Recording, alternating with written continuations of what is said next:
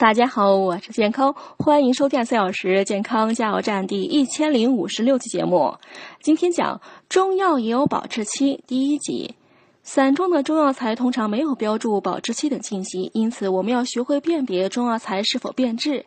中药以植物类、动物类为主，主要含有淀粉、蛋白质、脂肪、糖类、纤维素等，这些成分都是苍虫生长繁殖所需的营养物质。所以，粉性足、肉质及糖性大、质地疏松的中药呢，易被虫蛀，比如山药、莲子、当归、苦杏仁、肉苁蓉等；而质地坚硬的药物，比如三七、郁金等，则不易被虫蛀。